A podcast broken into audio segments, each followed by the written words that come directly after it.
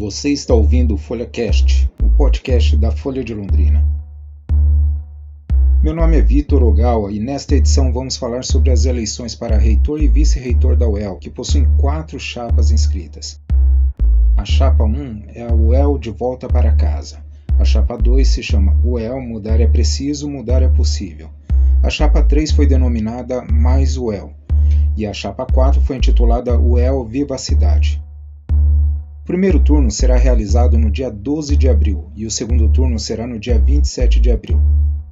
A Folha produziu uma série de entrevistas com cada uma das chapas para esta eleição, que será histórica, já que pela primeira vez estudantes, professores e agentes universitários deverão participar da eleição direta de forma eletrônica para a escolha dos dirigentes da instituição. A votação será online pelo sistema SAEL, que é o Sistema Aberto de Eleições Eletrônicas, por meio dos portais do estudante e do servidor. O acesso será permitido por intermédio de senha pessoal. No primeiro programa, vamos ouvir os integrantes da Chapa 1, o EL de Volta para Casa, composta pelos professores Gabriel Gianatásio, do CCH, que é o candidato a reitor, e pelo professor Marcelo Canteri, do CCA, candidato a vice-reitor. É, o senhor é do, é, Departamento de História, né? Sou do Departamento de E o História. senhor é do Departamento de Agronomia. Exato. Eu queria que, o senhor, é, que vocês é, começassem falando assim sobre quais são os principais desafios que vocês vão enfrentar numa eventual eleição assim, a, é, ao comando da UEL. Então, eu, eu entendo que para falar, responder a tua pergunta, eu acho fundamental é, é, fazer um relato um pouco da trajetória que nos levou a ser candidato, né? Porque eu, Vitor, sou sincero com você, eu entrei na Universidade Estadual de Londrina em 94 e jamais imaginei que eu sairia um dia candidato a reitor, né? É, isso porque a minha trajetória na universidade foi dedicada à pesquisa e à docência, né? É, e não à gestão universitária, administração e tal. É, entretanto, constituiu-se uma situação na universidade que, digamos assim, me chamou para esse desafio. Não é? É, é, é quase que um ato de sobrevivência. Né? Esse chamado foi um chamado em função de um ato de sobrevivência. Né? Ou seja, é, e eu acho que este é o maior desafio que a gente tem para enfrentar, que é resgatar a universidade, não é? colocar a universidade nos trilhos novamente. Né? Ou seja, é, é, a universidade deve voltar para sua casa. Quando a gente fala a universidade deve voltar para sua casa, é exatamente porque nós entendemos que nas últimas, eu vou dizer, quase décadas, né, a universidade saiu um pouco dos trilhos, abandonou a sua casa. O que significa dizer duas coisas fundamentalmente. Uma, a de que a universidade, se não houver direito de divergir, se não houver tolerância, se não houver a possibilidade de crítica, de autocrítica, se não houver a possibilidade de debate entre pensamentos diferentes, é? é um sinal de que a universidade abandonou as suas raízes. Foi bom o senhor ter tocado nesse assunto, porque é, é, recentemente o, o senhor é, teve divergências com outras alas da universidade, né? O senhor é, chegou a, a, chamar que a, a, universidade tem que ser uma casa da tolerância, né? Queria que o senhor explicasse mais o que é essa casa da tolerância, como é que é, a UEL pode ser esse local assim em que é, os debates da direita, esquerda, centro podem conviver naturalmente. Gabriel, se me permite antes, a, e a tua sobrevivência, acho que não é só uma sobrevivência pessoal, uma sobrevivência de uma linha de pensamento, né? de, uma, de uma representação de uma diversidade de pensamentos da universidade, além, claro, de, de toda a parte administrativa, da parte científica, da parte de extensão também que a gente trabalha. Mas, por favor, calma, à vontade. É, é, eu acho que perfeito, Marcelo, bem, bem situado o problema, não é? É, é, é, um, é, um, é um problema coletivo este, não é? é? E a gente tem várias demandas é, eu vou comentar então, quando responder a tua pergunta da casa, eu vou comentar sobre essas demandas e de como elas foram sendo, foram chegando a nós e sendo incorporadas no nosso trabalho. É, então veja, hum, eu, eu, eu comecei a perceber que a universidade não, é, não era exatamente um ambiente aberto às divergências por volta de 2009 e 2010. Né? É, isto que, isso tudo que eu vou dizer a você, ele de certo modo está traduzido neste livro. Né? Este livro, proibido. isto, o livro proibido, totalitarismo, intolerância e pensamento único na universidade, que acabou de sair esse livro, é um livro que condensa essa experiência na Universidade Estadual de Londrina de 2009 a 2020. É? Então aqui, veja só, nós chegamos no ponto, num determinado momento, ou seja, por volta de 2017, nós chegamos no ponto de criar um movimento, movimento vinculado à cidade, um movimento que incorporou eh, vários intelectuais, escritores, profissionais liberais da cidade de Londrina, não é? e um, ao mesmo tempo um projeto de extensão da UEL. Não é? É, esse movimento se chamou UEL a Casa da Tolerância. De certo modo, nós queríamos, com este movimento, mostrar, não só para a universidade, mas mostrar também para a sociedade, que a UEL era um espaço que podia ser um espaço exemplar. Nós, é, veja só, o, o, o problema da intolerância é um problema que não é um problema unicamente da UEL, da universidade. É? é? um problema que está espraiado na sociedade. É? Vocês, como jornalistas, sabem bem é? como, como a situação está tensa socialmente, é? do ponto de vista do debate público. É? Então, nós queríamos, ah, de certo modo, mostrar que a universidade podia ser aquilo que cabe à universidade ser, que é um exemplo de como se comportar, de como incorporar e de como debater com o diferente e tal. Ocorre que nós percebemos ao longo dos quatro anos de existência do projeto que a universidade não era exatamente esse ambiente. Né? Então, assim, a universidade tem muitos méritos, a universidade tem importantes conquistas a serem preservadas, né? mas ela tem este, esse, esse desvio. Não é? Então, uma das nossas pautas, eu acredito até que a nossa candidatura é resultado desta pauta, é é, trazer a UEL de volta para casa, digamos assim. E é? como seria isso? Se não sei se você quer completar alguma coisa nisto. Tudo tranquilo, tudo tranquilo, né? É... Então, uma das propostas que nós temos, veja só, porque ao longo deste período de quatro anos, nós é, travamos contatos com, muitas, com muitos professores fora da UEL, de outras instituições, não é? pesquisadores. Não é? Então, nós achamos que existe um modelo que nós podemos nos inspirar, não trazer automaticamente para o Brasil, mas nós podemos nos inspirar, que é um modelo que nasceu nos Estados Unidos como uma iniciativa de intelectuais americanos e professores da, da academia americana é, esse movimento nasceu por volta de 2014 lá, chamado Academia Heterodoxa, né? que é um movimento que busca incentivar a, a pluralidade de ideias né? dentro do ambiente acadêmico. E como é que isso é incentivado? Então, eu acho que uma das possibilidades é, é a de criar uma espécie de. Aqui eu vou usar um termo, é, isso, isso nós nem conversamos ainda sobre o uso dele, mas criar uma espécie de índice de tolerômetro. Como é que é? é Veja só, do mesmo modo como nós temos índices capazes de medir a diversidade demográfica na universidade, é? É, nós podemos ter também a possibilidade de criar é, um, um, um, mecanismo como esse, ou seja, no fundo, isso passa por, uh, nós entendemos assim, a criação de uma secretaria especial junto à reitoria da UEL. Uma secretaria que trataria unicamente deste problema, do tema, do tema e do problema da diversidade de ideias na academia. É? Uma das possibilidades, aqui eu estou falando de uma política de conjunto. É? Gabriel, se, se, me permite, bom, pode continuar, daí eu, eu, eu...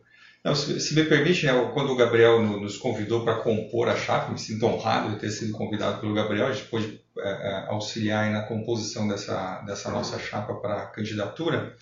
Eu sou do CCA, Departamento de Agronomia.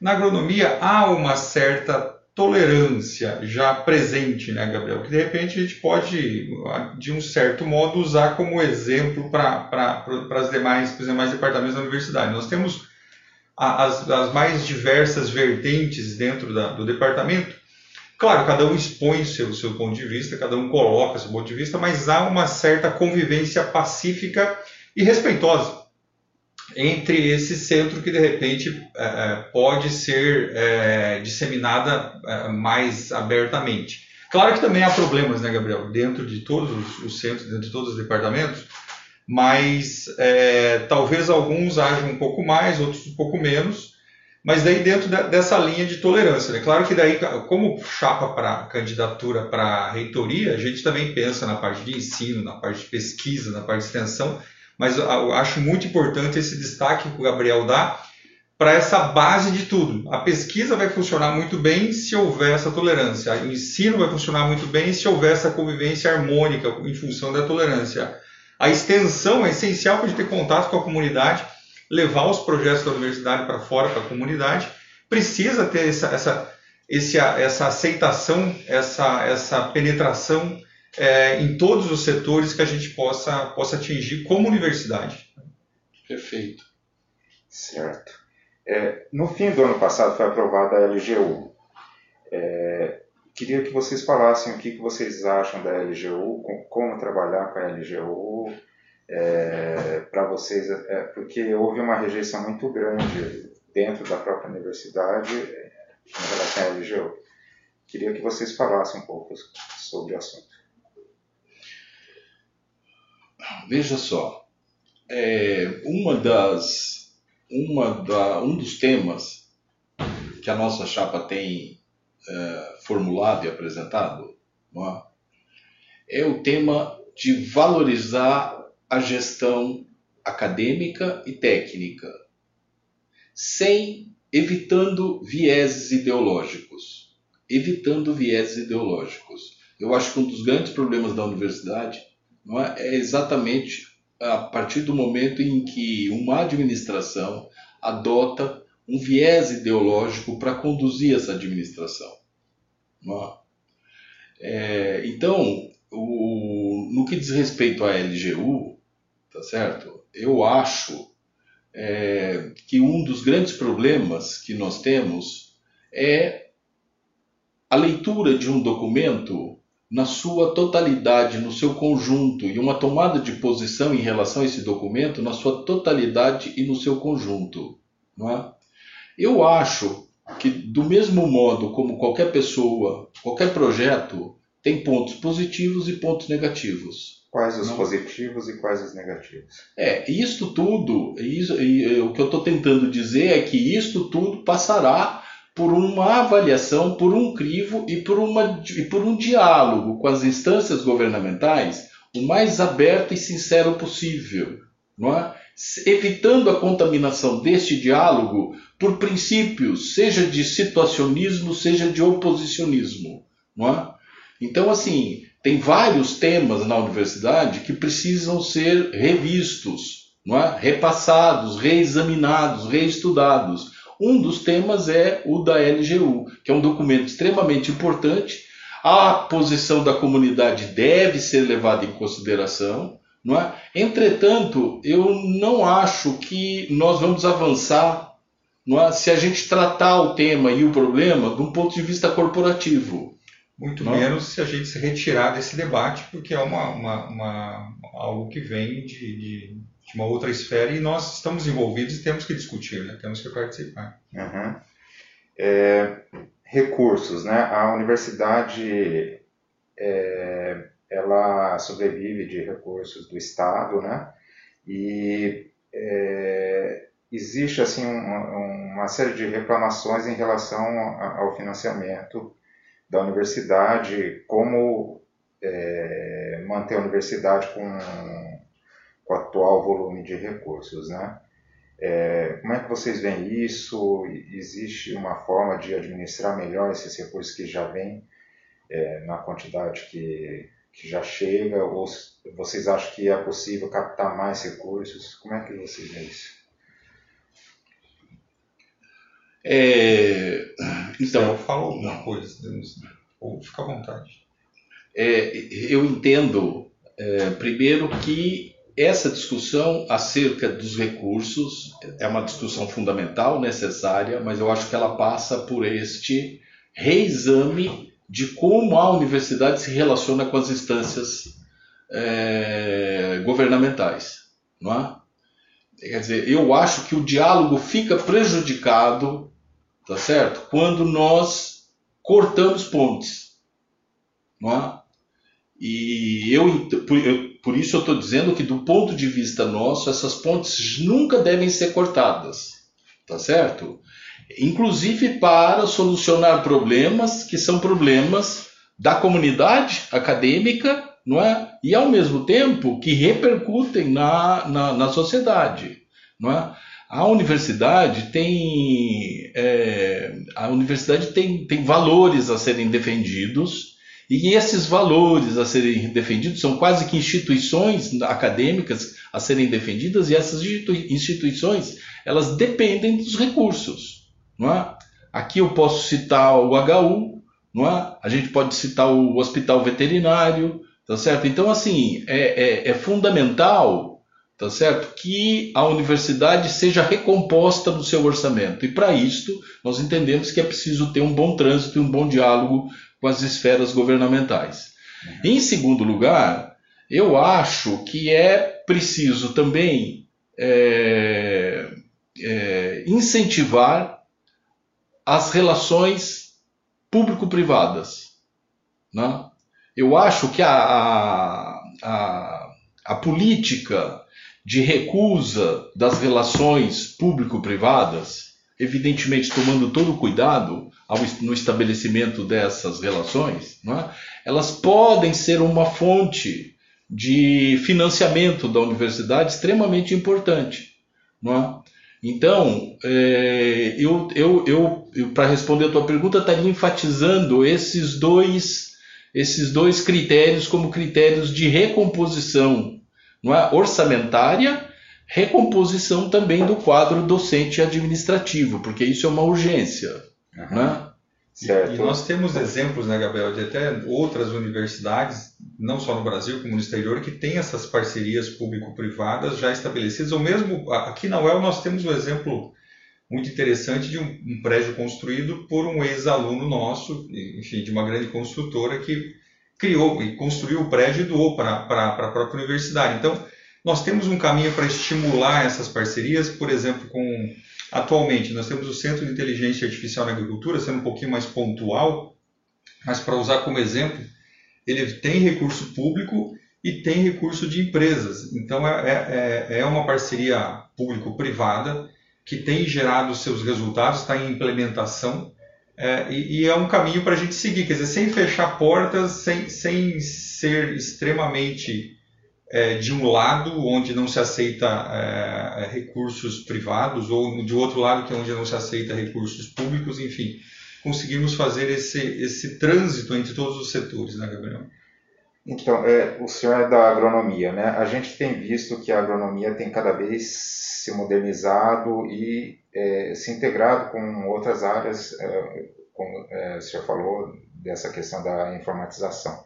A gente sabe que é, em vários lugares pelo planeta têm sido realizadas as hackathons, né, que são aquelas maratonas de, de é, hack, assim, é, no sentido assim de criar soluções, é, no caso ali do, do departamento senhor do, do agronegócio. Né? Como integrar isso, como fazer com que essas soluções sejam disseminadas para outros departamentos? É, como é que o senhor vê isso? Não, excelente pergunta, né? Então, nós podemos usar isso como modelo, né? Então, nós temos uma integração. Universidade, dar esse exemplo aqui desse centro. A UEL, junto com a UTFPR, junto com o IDR Paraná, que é o antigo IAPAR, junto com a Embrapa Soja, junto com outras instituições, a Fundação ABC, por exemplo, lá da, da região de, de Ponta Grossa, Castro, estão trabalhando em conjunto mas não para chegar nesse nível do, de aplicação. Nós vamos gerar o conhecimento para transferir esse conhecimento para potenciais é, potenciais pessoas interessadas. Agora me faltou a palavra inovadores, potenciais inovadores, o pessoal de hackathon, o pessoal por exemplo, Londrina é um polo de inovação na parte agrícola. Me permita falar um pouquinho da parte agrícola, é, Gabriel e até da parte de computação, como tenho formação nas duas áreas, isso me empolga um pouco. Né? Então, aqui em Londrina é um polo de inovação reconhecido pelo Ministério da Agricultura, justamente nesse setor de agricultura. Nós temos a AgroValley, nós temos todo esse, esse complexo, o próprio Sebrae auxiliando bastante a gente nessa composição, é, e isso serve de exemplo né, para todas as outras áreas da universidade. A gente consegue esse trânsito da academia para chegar até na aplicação, lá na frente. A universidade consegue fazer tudo isso sozinho? Talvez. Talvez a gente conseguisse, mas não é o nosso objetivo fazer sozinho. Nosso objetivo é envolver todo mundo, é fazer algo. É, ao invés de a gente fazer um, um campeonato simples, a gente faz um campeonato brasileiro, com todos os times participando, para realmente ficar algo muito positivo e gerar resultados muito satisfatórios aplicados para a comunidade, gerando o produto final. Muitas vezes na ciência a gente faz a parte inicial na academia, mas e aí a ponte com a aplicação fica faltando, fica, fica uma lacuna. E as, a parte, as empresas desenvolvem as pesquisas delas, nós desenvolvemos as nossas, a nossa fica uma ponte. Então, esse tipo de trabalho faz essa conexão faz essa ligação da pesquisa que está sendo feita pela universidade chegando lá na aplicação direta. Então, acho que esse é um caminho importante para que a gente pode seguir dentro dessa, dessa, dessa proposta nossa de não só na parte agrícola, na parte computacional, mas na parte de saúde, na parte em outros setores que nós temos, mesmo na parte da educação principalmente, para a gente conseguir atingir todos esses níveis, é, usando esse exemplo do hackathon que você mencionou. Então, mas como integrar com, com outros cursos? Né? A gente sabe que na, na agronomia está tá bem desenvolvido. Como integrar em outros cursos? Saúde, por exemplo, que, que a gente precisa de desenvolvimento, química, biologia, biomedicina, a gente sabe que é, a gente precisa que a tecnologia chegue para desenvolver, pra, até para ter mais patentes. A UEL tem várias patentes, mas é, a UEL registrar mais patentes, né? E ter essa parceria público-privada que o senhor mencionou para gerar mais dividendos para é, a UEL. Como é que você vê? Se você me permite, Marcelo, Vitor, é, aí você toca numa questão extremamente importante que me, me leva a chamar atenção para duas coisas. Primeiro, para a reforma do novo ensino médio. Não é? O novo ensino, ensino médio está sendo implantado, já tem alguns estados, inclusive, que estão mais avançados na implantação do novo ensino médio, não é? outros menos. Paraná está dentro da normalidade, não é? é? na implantação do novo ensino médio. Até 2024 a expectativa é de que nós já, temos as, nós já tenhamos as primeiras turmas sendo formadas neste novo paradigma de ensino médio. Por que, que eu estou chamando atenção para o ensino médio? Por, por causa da reformulação que foi feita nele e em função, mais pontualmente, especificamente, em função da criação de um quinto itinerário no ensino médio, que é o ensino tecnológico. Não é? Formação tecnológica é um quinto itinerário. E aí você chamou bem a atenção. No, nos itinerários tecnológicos, nós temos mais de 200 cursos tecnológicos abertos à escolha pelos alunos que vão fazer essa trajetória, então. Não é? Junto a isto, eu lembro da reforma que está sendo feita na universidade não é? com o novo extensionismo. O que, que seria o novo extensionismo? Seria o seguinte: é, é uma proposta que está vindo do MEC para ser implantada nas universidades de tal modo que os cursos e os docentes, os professores, irão começar a ministrar cursos extensionistas, disciplinas extensionistas. E este, esse, esse, essa carga de trabalho dos professores passa a integrar o passa a integrar a carga horária de trabalho de cada docente, não é? Então veja, o que está se constituindo é uma grande articulação entre universidade e ensino médio, exatamente na perspectiva de que a universidade seja capaz de formar também profissionais técnicos, não é? especializados na sua. Porque essa é uma grande demanda. Você vê, hoje nós temos uma, é, uma quantidade enorme de profissionais diplomados sem exercer a profissão. Por outro lado, o mercado pede formação tecnológica não é? que não tem à disposição. Não é? Isso é uma demanda do mercado já antiga. Não é? é uma demanda no sentido de a universidade é aberta a todos. Todos podem frequentar a universidade. Mas a universidade, então, pobre, rico, branco, não branco, homo, hétero, todo mundo pode frequentar a universidade. Entretanto, a universidade exige um determinado perfil não é? é deste ingressante, deste potencial ingressante. E muita gente não está é, disposto, não tem este perfil. Não é?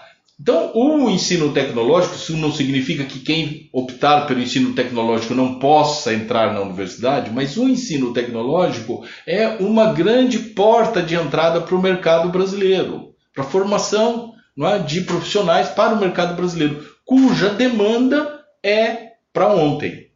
Mas, é, então, qual seria o perfil do, do ingressante da universidade? É, é, como é que seria selecionado isso? Gabriel, só, só se me permite, só complementando a parte anterior, daí a gente responde a pergunta dele. Né, você mencionou ensino médio. Só fazer uma propaganda para o Vitor aqui, tem uma, uma ex-aluna nossa aqui de, de naquele, que ela participou daquele programa de jovem aprendiz. Quer dizer, ela começou na universidade quando ela estava no ensino médio. Né? E hoje ela é está na Forbes. Né? Então, é, ela tem uma empresa, uma startup, começou na UEL, a startup, nós auxiliamos ela na criação da startup. Ela, ela, foi minha aluna depois, ela foi minha jovem aprendiz, foi minha aluna de mestrado, depois de doutorado, fez a graduação conosco e hoje ela, ela é uma é, é reconhecida internacionalmente. Então, é, é, é, a, nós temos essas condições de passar, né, fazendo um paralelo com, com o que você mencionou, além desse fato que você mencionou, né, nós temos essa condição de, de a universidade também auxiliar nesse caminho, né?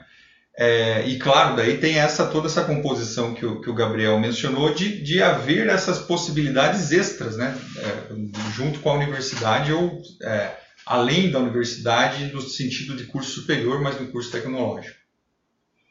Certo. E em relação a, a, aos técnicos, né? a gente vê que está faltando técnicos é, na universidade, em diversos departamentos. E isso daí tem sido um problema. Vários professores já, já me relataram que, que têm tido dificuldade, que eles têm exercido funções que antes eram exercidas por técnicos, né? E que isso daí tem sobrecarregado eles. Daí eu queria que vocês falassem como é que vocês vão lidar com, com essa questão. É... Nós temos técnicos e professores, né, Gabriel? É, é professores pra... é, também, eles falam questão de faltam professores concursados e até mesmo é, professores é, adjuntos, né? Ah, acho que é uma preocupação grande nossa aí para como fazer essas contratações tão logo seja aprovada pela, pelas novas legislações. A gente imagina que está represado, mas logo vai, vai haver um, um, uma, uma, um desafogamento, vamos colocar dessa forma, e é uma, é uma, uma uma ideia nossa fazer as contratações da melhor forma possível, né? E além de que em alguns casos está tendo uma terceirização, né, Gabriel, na na, é, na, na verdade os concursos, não é? E a reposição do quadro docente, técnico, administrativo, não é? A reposição é, quando está sendo feita ela está sendo feita via uma espécie de terceirização.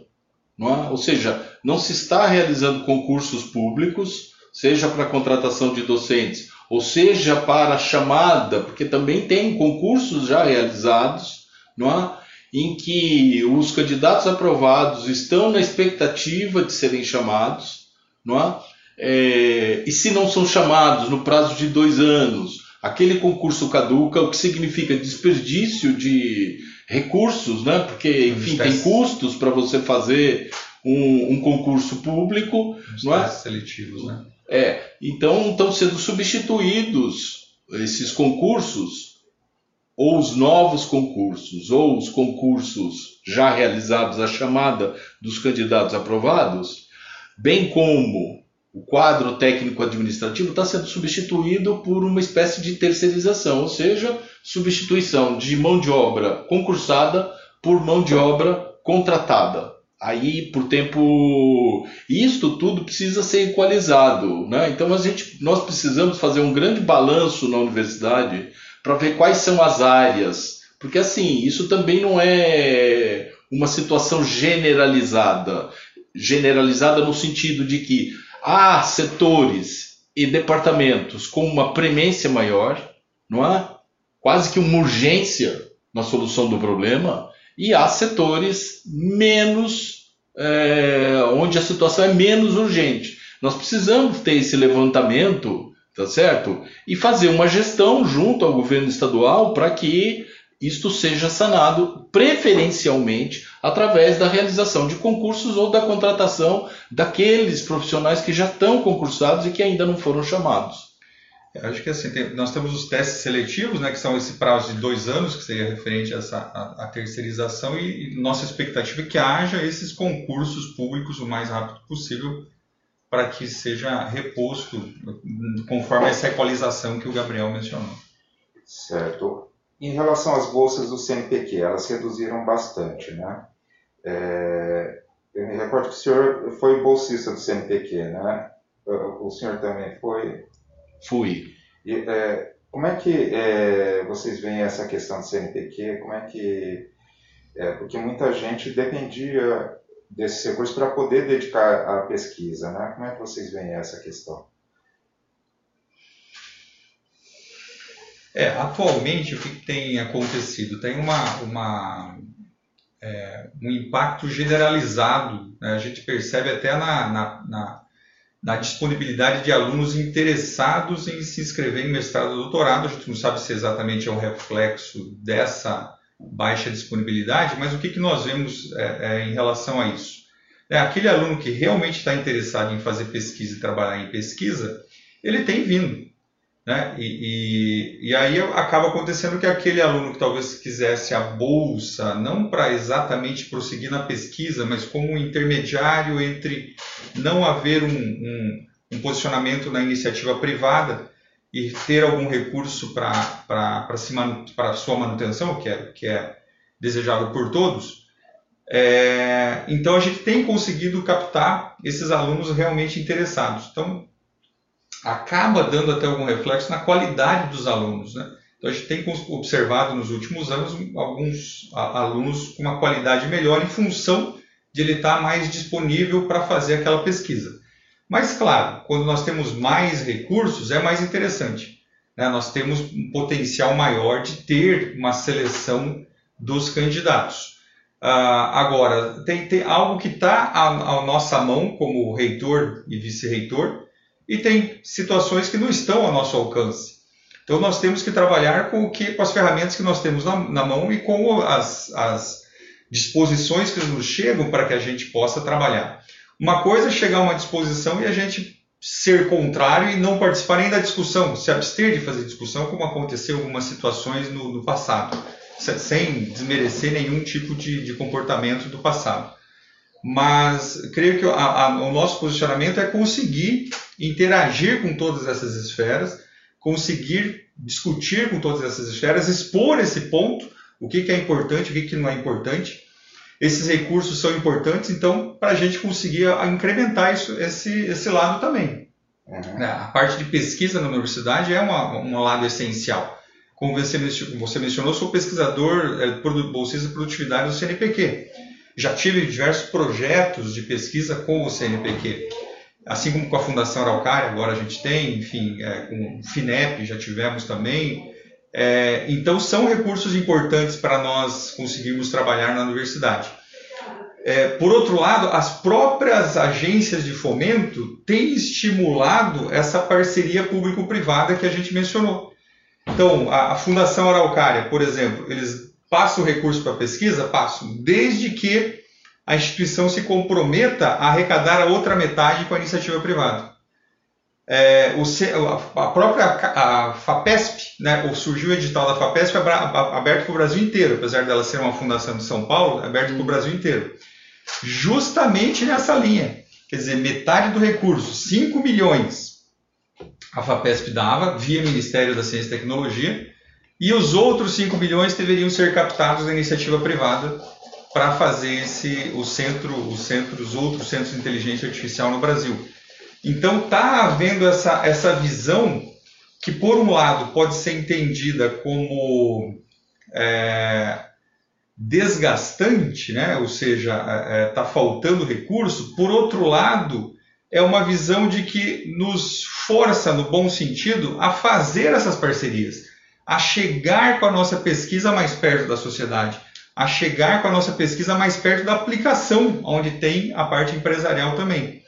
Então, a, a gente sente que há alguma transformação, enfim, em função de, de, de, linhas adotadas em outras esferas políticas, que, que não é o caso de a gente mencionar, mas que talvez essa transformação nunca é.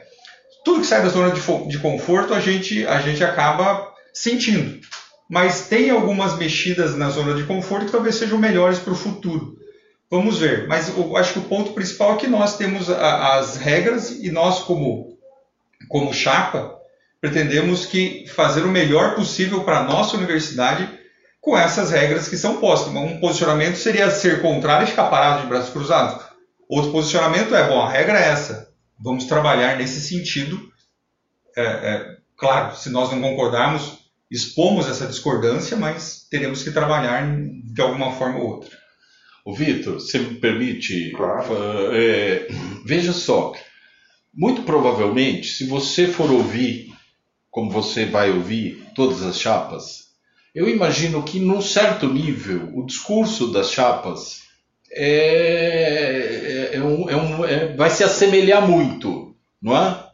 Então, assim, a defesa da recomposição do quadro funcional, a defesa de uma universidade pública e gratuita para todos, a defesa é, é, de bolsas, de programas de pós-graduação, de, de, programas de graduação que incentivem a iniciação, enfim, não é? O, o, você vai se deparar com uma espécie de discurso standard, padrão, não é?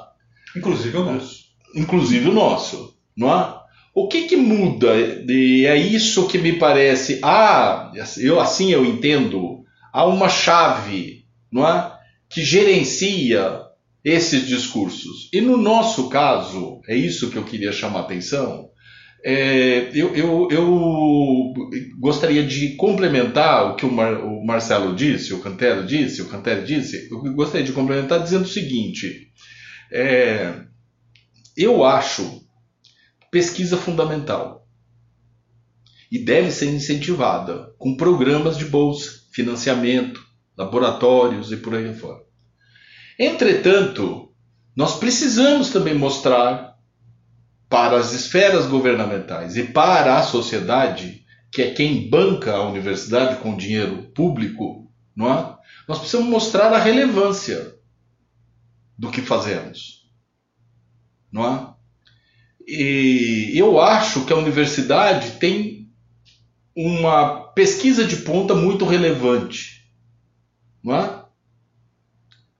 Acho que o exemplo que o, o exemplo que o Canteri está dando aqui é muito evidente para ficar no microcosmos, não é? Existem outros. Sim. Nós vimos Melhor durante a pandemia, inclusive, inclusive a UEL, não é? Com pesquisas extremamente relevantes e tal, não é? Por outro lado, nós temos também setores que têm feito uma produção que a sociedade se pergunta: para que isto?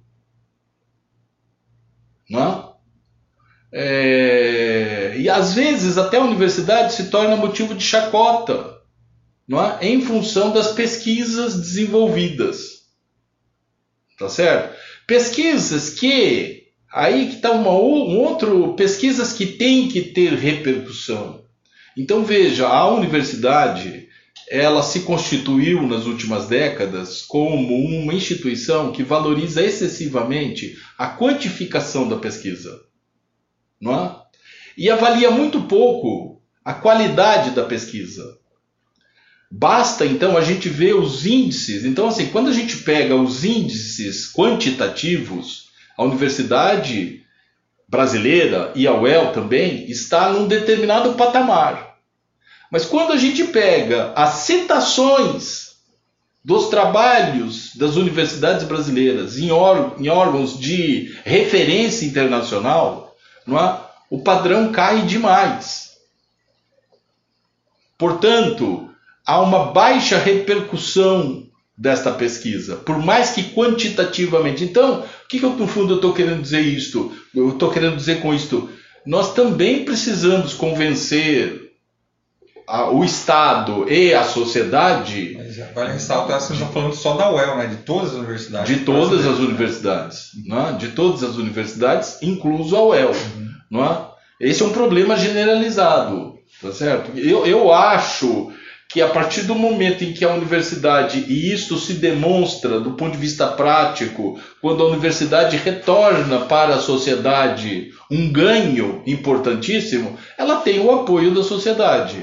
E as demandas da universidade terão o apoio da universidade. Esse me parece um outro problema que a gente pretende atacar, inclusive por isso até o nome da nossa chapa é o El de volta para casa porque nós, que, nós entendemos que se abriu uma espécie de fosso entre universidade e comunidade. Não é? E nós queremos construir pontes não é? e não alargar fossos. Certo. E é, a, UEL é, é, uma cidade praticamente, né? É, é, maior do que muitas cidades aqui do, do Paraná em termos assim de é, é, número de pessoas que, que envolve tanto o número de alunos, professores e a estrutura, né? Eu queria pegar justamente nessa questão da estrutura, como atualizar os laboratórios, a, a condição de trabalho para todas essas pessoas. Como é que vocês veem isso?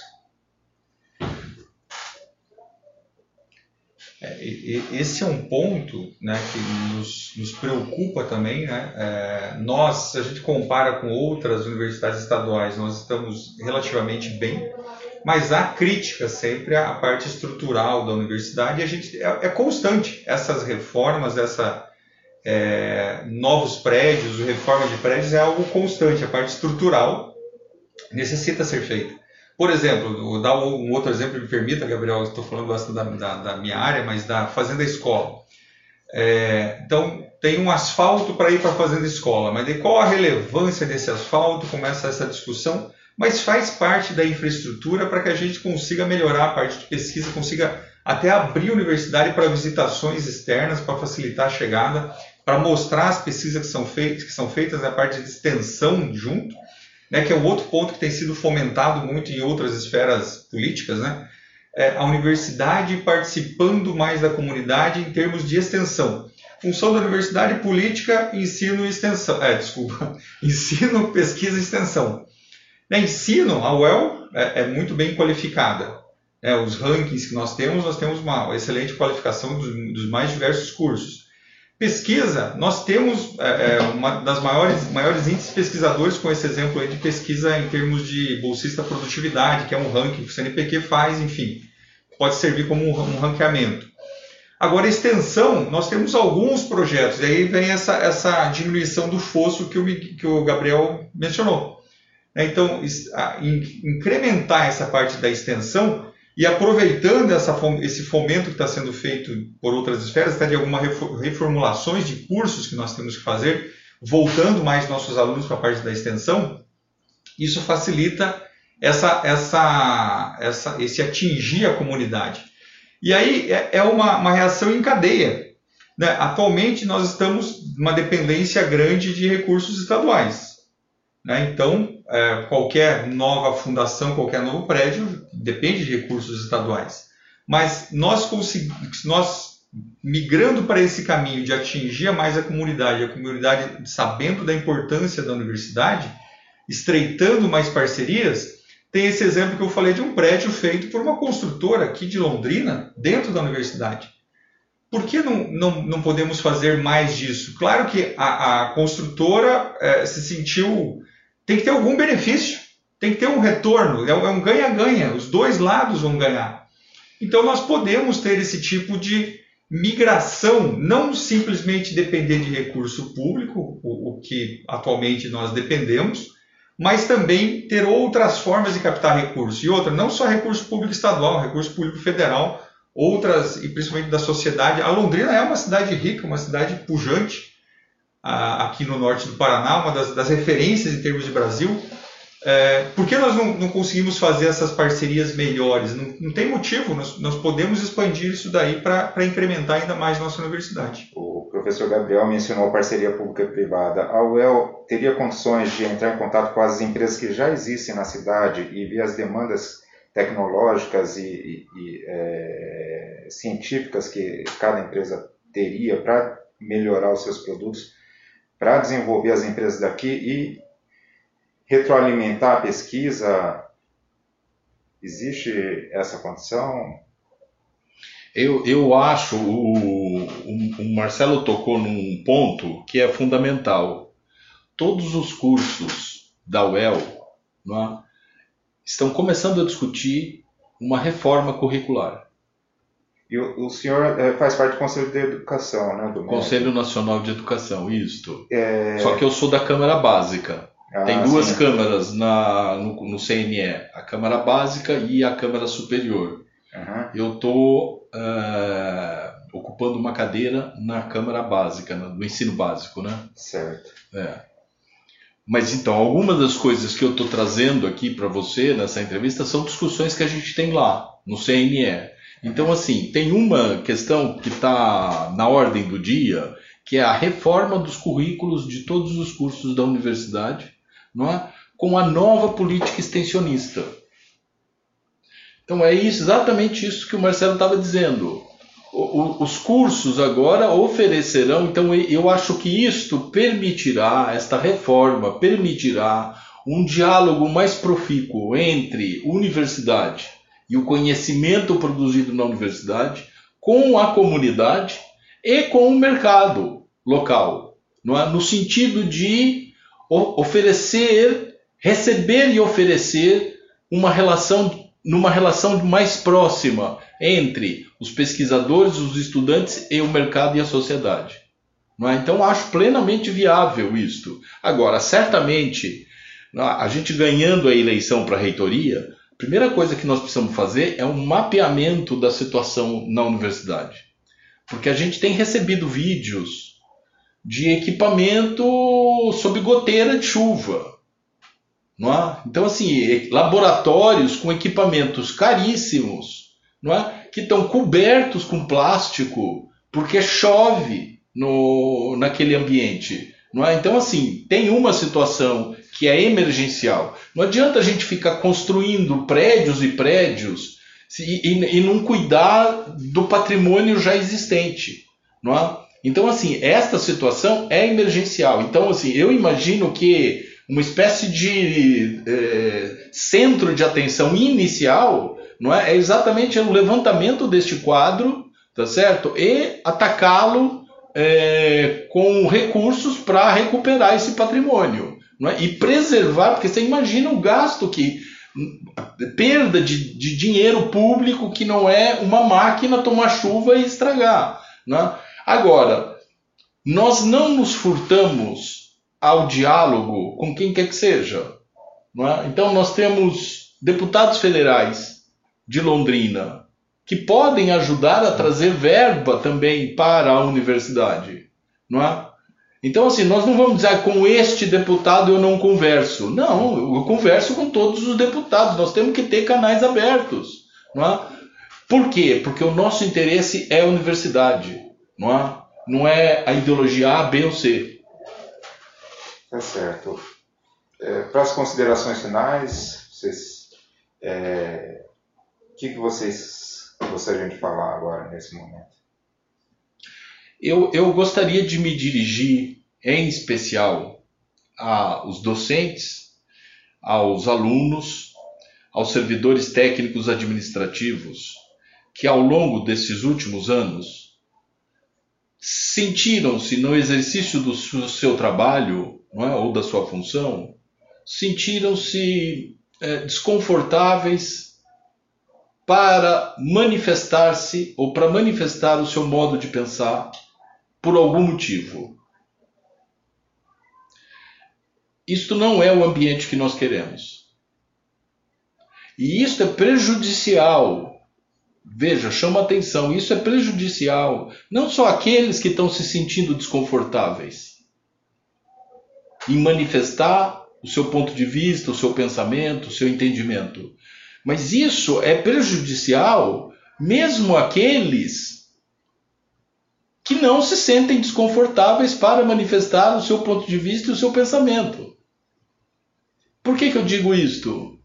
Porque quando eu estou convencido de uma ideia e posso defendê-la publicamente, esta ideia precisa do contraditório. Este ambiente não pode se sustentar na universidade. Então, se eu tenho uma palavra final, é dirigida a essas pessoas e peço a elas para que elas reflitam bastante no dia 12 de abril. Certo. É. Não, nessa mesma linha do, do professor Gabriel, né? Mas, e lembrando também que a, a, a, essa, a nossa chapa se preocupa com essa convivência harmônica dentro da universidade é, e presta atenção nos, nos, três principais pilares ali do ensino, pesquisa e extensão, mas criando essa atmosfera para que essas três áreas possam crescer e interagir com a comunidade, com a nossa sociedade, com a Londrina, com a região de Londrina. Então, acho que esse é um ponto que, que nós iremos trabalhar na, na, na nossa gestão, caso, caso a comunidade opte por, por comunidade universitária opte por nos escolher, né? Então, os professores, aos alunos e, a, e aos técnicos administrativos, nós, nós deixamos aqui a nossa, nossa abertura para que, que eles possam livremente optar entre nós ou outros que eles achem mais conveniente. Certo. Como é que vocês veem a UEL no fim do mandato, de um eventual mandato de vocês? Como é que vocês vislumbram a UEL? Tipo o mundo Disney, mais ou menos, assim, né?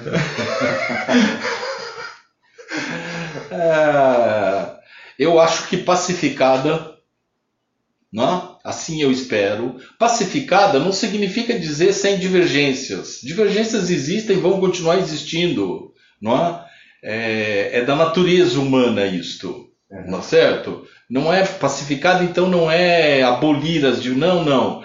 É tratar as diferenças como uma academia nos ensinou a tratar umas diferenças, ou seja, debatendo, respeitando o ponto de vista do outro, debatendo. Então, pacificada nesse sentido, não é?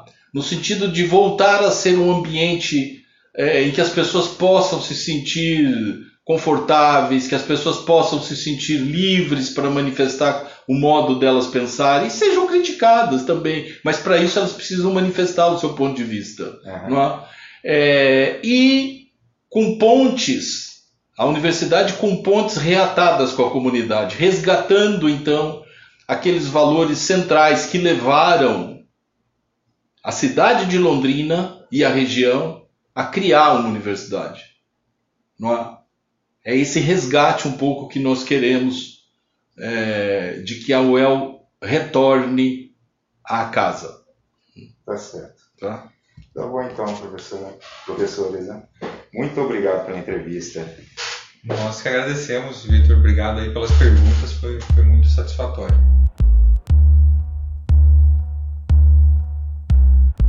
Nesta edição, nós conversamos com os candidatos a reitor e vice da Chapa 1, o El de Volta para Casa, Gabriel Gianatásio, do Centro de Letras e Ciências Humanas, e Marcelo Canteri, do Centro de Ciências Agrárias. Muito obrigado pela sua companhia e até a próxima. Você acabou de ouvir o Folha Cash, uma edição especial sobre as eleições da UEL. A produção do programa foi de Adriana Decunto e a edição de Patrícia Maria Alves. A entrevista foi minha, Vitor Ogawa.